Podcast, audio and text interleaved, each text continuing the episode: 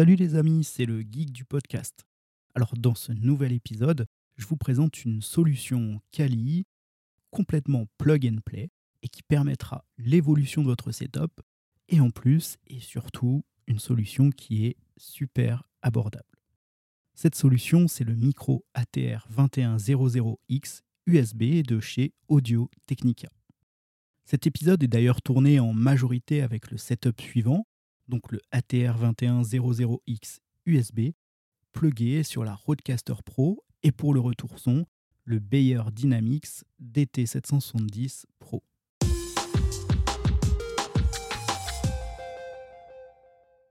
Alors, ce micro, je l'ai découvert très récemment, bien qu'en fait il semble être sorti il y a plusieurs années maintenant. Si vous avez écouté le premier épisode dans lequel je parle de mon premier setup de podcast, je cherchais un micro de ce type. Eh bien, je peux vous dire que maintenant, je regrette de ne pas l'avoir découvert plus tôt.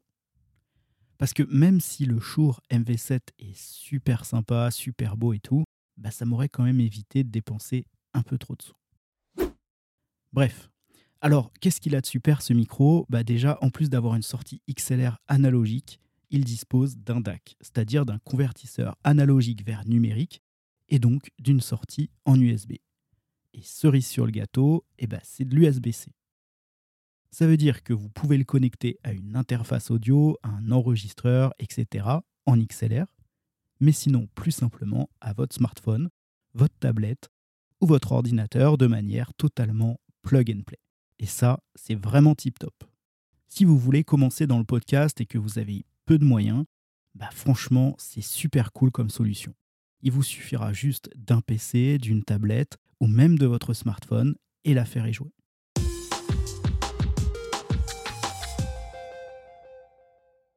Alors, ouvrons la boîte. Donc, cette boîte s'ouvre euh, un petit peu comme un livre. Elle est euh, de bonne facture, elle est plutôt jolie la boîte.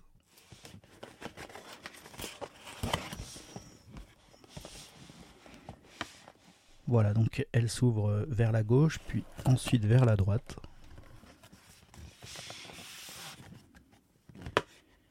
À l'intérieur, on retrouve euh, deux petits papiers, donc euh,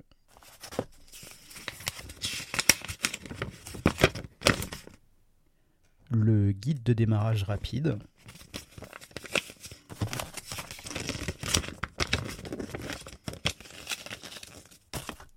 Et le papier de la garantie. Ensuite, on trouve une petite feuille de polystyrène. Voilà, je l'ai mis sur le côté et là apparaît le matériel. Donc sur la gauche, bien emballé dans une petite mousse, on a le micro.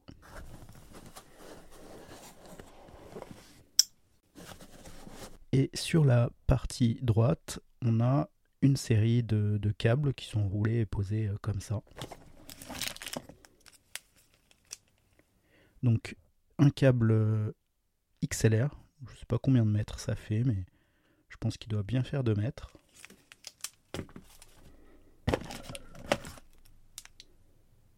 Un câble USB vers USB-C.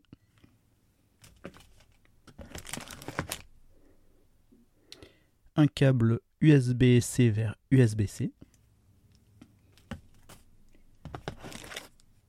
On y retrouve une pince micro. Alors, Bon, c'est du plastique, il hein, n'y a rien de métal. Mais bon, ça, ça a l'air d'être solide quand même.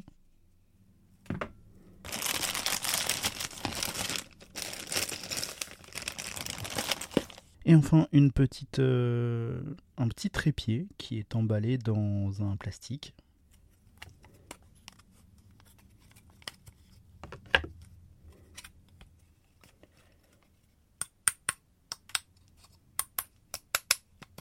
Bon, c'est full plastique. Ça fait à la fois un peu cheap, mais à la fois je pense que ça a l'air de fonctionner. Bon, je verrai, euh, je verrai à l'essai. Hein. je le mettrai sur euh, le bureau et puis on verra.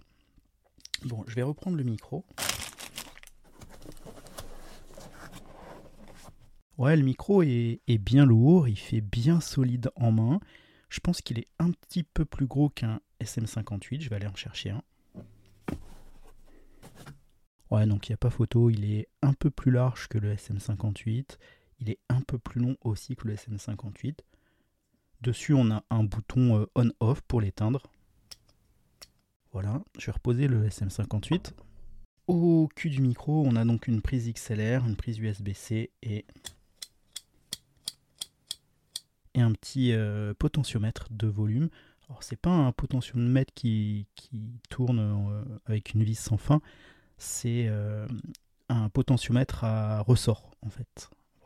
Vous poussez sur la droite ou sur la gauche pour monter ou descendre le volume, je suppose. Et ben voilà pour cet unboxing.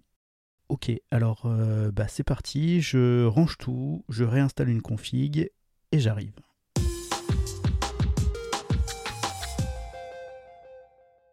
Alors avant de faire des essais sur tous les différents supports, parlons un peu des specs de ce microphone. Donc sa capsule, c'est une capsule dynamique avec une réactivité cardioïde. Cardioïde pour les nouveaux, ça veut dire que le micro ne va capter que quand vous parlez devant la capsule et même très près plus vous vous éloignez,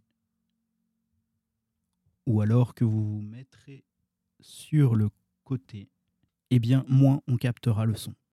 C'est idéal pour le podcast parce que ça évite tous les sons parasites, ceux d'un climatiseur par exemple, des bruits d'une rue, etc., etc. Là par exemple, à l'heure où je tourne, il fait presque 30 degrés, il fait une chaleur à crever. J'ai ouvert les fenêtres, il y a pas mal de bruit dehors.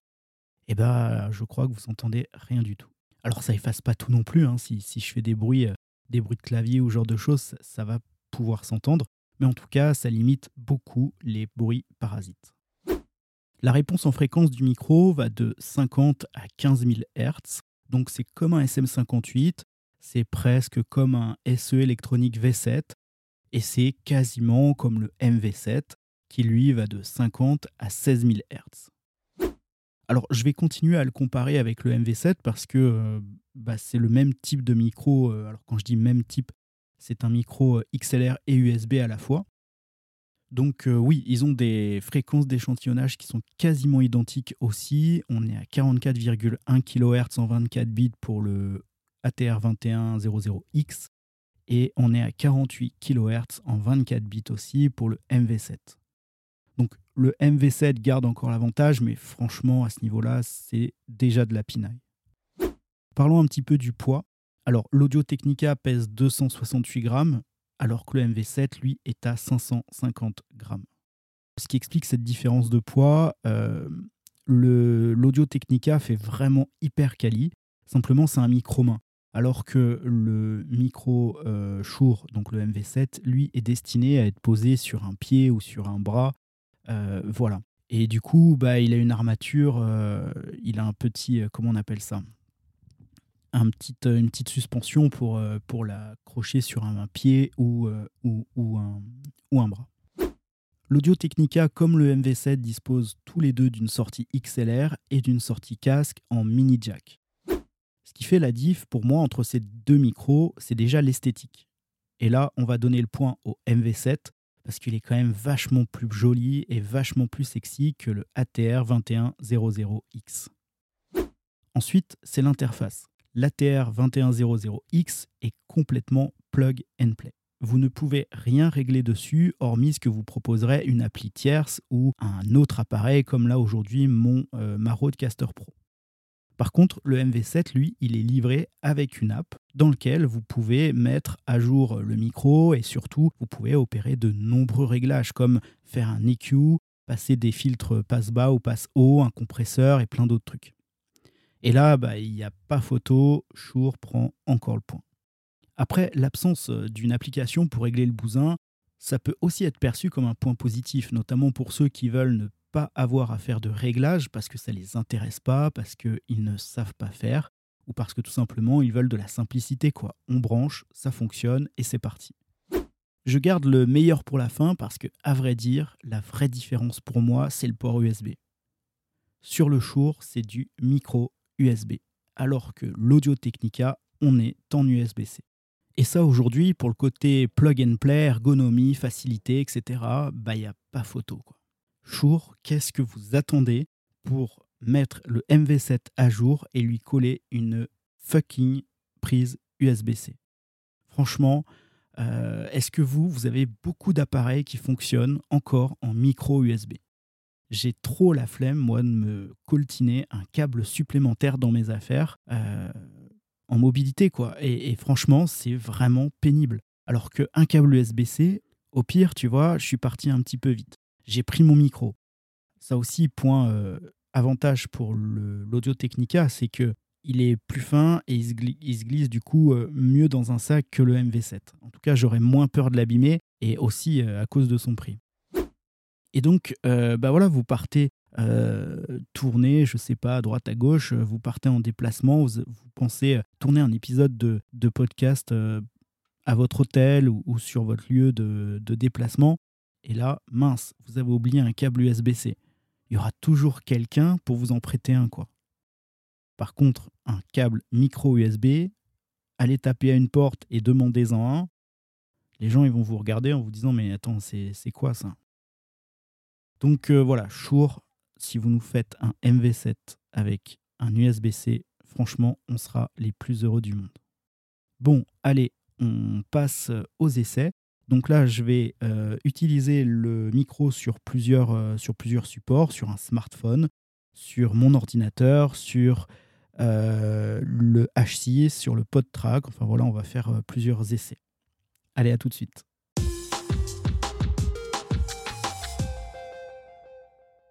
Donc nous revoici. Cette fois, donc j'ai plugué le micro sur le Zoom H6. Alors ce que j'ai oublié de vous dire tout à l'heure, c'est que j'utilise une bonnette dessus, j'ai rajouté une bonnette, euh, j'ai pris une de mes bonnettes de SM58 que j'ai posée dessus. C'est vraiment indispensable sur les micro-mains, même sur les meilleurs. Euh, je n'ai pas mis de préamp pour l'instant sur le zoom. Donc là, j'ai le niveau de gain qui est à 7 sur le, zoom, en sachant que ce potentiomètre va de 0 à 10. Donc je suis au, deux tiers, euh, aux deux tiers du potentiomètre. Il y a un peu de souffle. Je ne sais pas ce que, comment vous l'entendez. Moi, j'ai l'impression en retour casque que j'ai quand même un peu de souffle. Voilà, donc là, je viens de retirer la bonnette, histoire de faire un petit test un petit peu pour les euh, plosives. Euh, je crois que même si on fait le test, on a déjà commencé à entendre un petit peu. Mon papa est sapeur-pompier à Perpignan. Mon papa est sapeur-pompier à Perpignan. Alors ça marche, hein, sans bonnette, il euh, n'y a pas de problème, mais on sent que les plosives euh, sont un peu plus présentes. Après, il faudrait se reculer davantage, mais se reculer davantage, ça veut dire pousser le gain encore plus et donc avoir encore plus de souffle. Alors que... Voilà, je remets la bonnette, bah, elle efface toutes les plosives, ça marche du tonnerre, et franchement, le son est quand même bien meilleur. Euh, voilà pour euh, cet essai sur le zoom H6. Alors on va quand même faire un autre essai avec le H6, c'est que je vais y coller euh, un préamp. A tout de suite.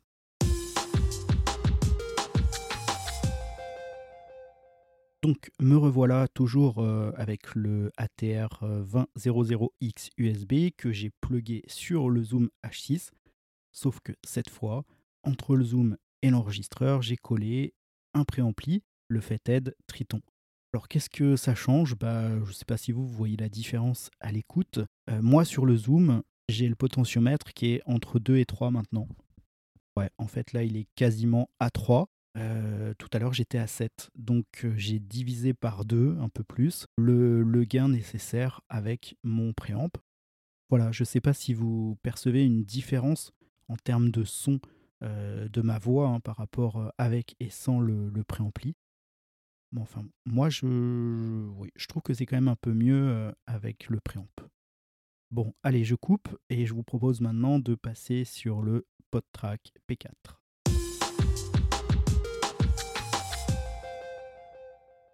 Donc, me revoilà maintenant sur le Zoom PodTrack P4. Donc là aussi, le zoom, le zoom, n'importe quoi. Le micro est plugué directement sur le PodTrack en XLR et sans préampli. J'ai pas fait de pré-réglage, hein, tout à l'heure non plus, j'en avais pas fait dans le H6. C'est brut de décoffrage. Euh, donc ben voilà, je sais pas si vous entendez une différence par rapport au H6 et au PodTrack. Alors le but de faire des essais différents, c'est pas de tester des enregistreurs, c'est juste de voir si on a une différence de son entre différents enregistreurs. Et comme ça, eh, vous pouvez vous rendre compte des possibilités du micro euh, sur, euh, bah là en l'occurrence, sur la Rodecaster, sur le H6 et sur le Zoom PodTrack et sur un smartphone tout à l'heure. Alors je déconnecte, je rajoute un préampli et on écoute.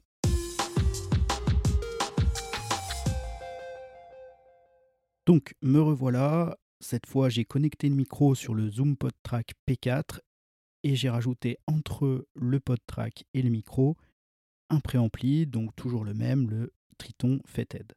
Moi je remarque un petit peu moins de souffle à l'écoute, je sais pas vous de votre côté. Et puis euh, bah, toujours pareil, hein, le gain forcément il est baissé euh, par rapport à tout à l'heure. Donc tout à l'heure j'étais entre 6 et 7 sur le PodTrack au niveau du potentiomètre de gain. Là, cette fois, je suis entre 2 et 3. Alors, j'en profite euh, parce que j'y pense aussi. Euh, je voulais revenir sur le petit euh, pied de table là qui est fourni avec, le micro. Alors là, je ne vais pas vous mettre une photo de moi en train de m'enregistrer, mais en fait, j'ai replié le pied de table et en fait, je le tiens dans la main pour pouvoir avoir la tête droite et parler dans le micro bah, pour que le micro soit face à ma bouche. Pourquoi j'ai fait ça? Parce que le pied est super stable, ça tient pas mal, ok. Par contre, comme tous les petits pieds en général comme ça qui sont vendus, bah c'est beaucoup trop bas en fait. Le micro il n'est pas du tout à ma hauteur. J'aurais pu prendre un paquet de livres, ajuster la hauteur avec des livres. Donc il aurait fallu faire plusieurs piles de bouquins pour que ça tienne. Bon, ça me saoulait un petit peu. Maintenant, voilà, ça le mérite d'exister. Il y a d'autres micros que vous allez acheter dans lesquels ça n'est pas fourni. Alors certes, il est un peu trop bas, la qualité du, du, pied est pas tip top. Enfin, pour 80 balles, bah moi je dis que ça a le mérite d'exister et ça peut largement dépanner. Bon, voilà, allez, on fait un dernier essai maintenant, cette fois sur mon smartphone, en USB. À tout à l'heure.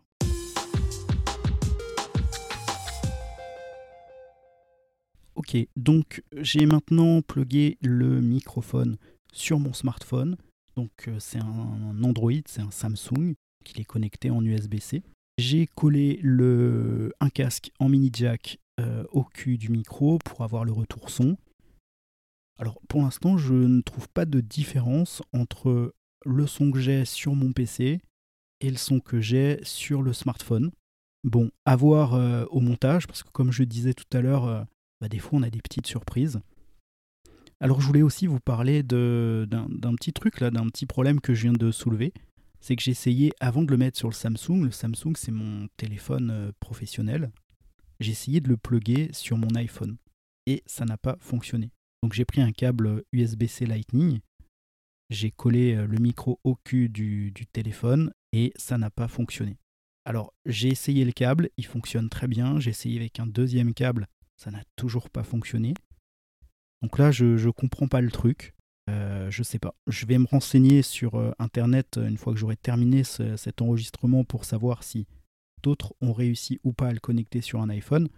Alors mon iPhone, il n'est pas tout jeune. Rigolez pas, c'est un iPhone 8 Plus. Peut-être que le problème est là, mais je trouve ça quand même bizarre. Donc, euh, donc voilà, je vais me renseigner et puis je reviens à vous juste après. A tout de suite.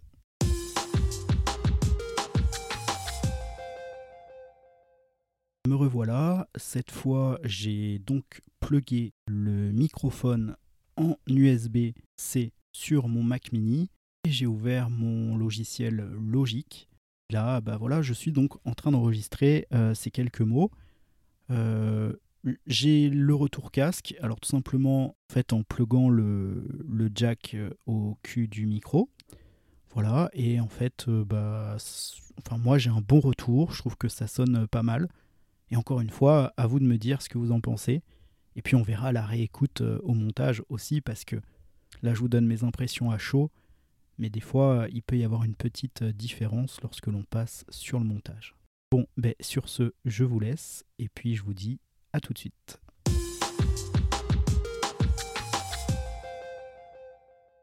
Me revoilà sur la Roadcaster Pro. Alors, j'ai fait des recherches concernant mon problème d'iPhone et j'ai pas trouvé grand chose. J'ai vérifié tous mes réglages, tout semble ok de ce côté-là. Bon, je sais pas du tout. Euh, je reviendrai vers vous sur les réseaux, euh, sur Insta ou sur Twitter, si je trouve une solution à ce problème-là. Donc, pour conclure, moi, j'ai adoré ce micro.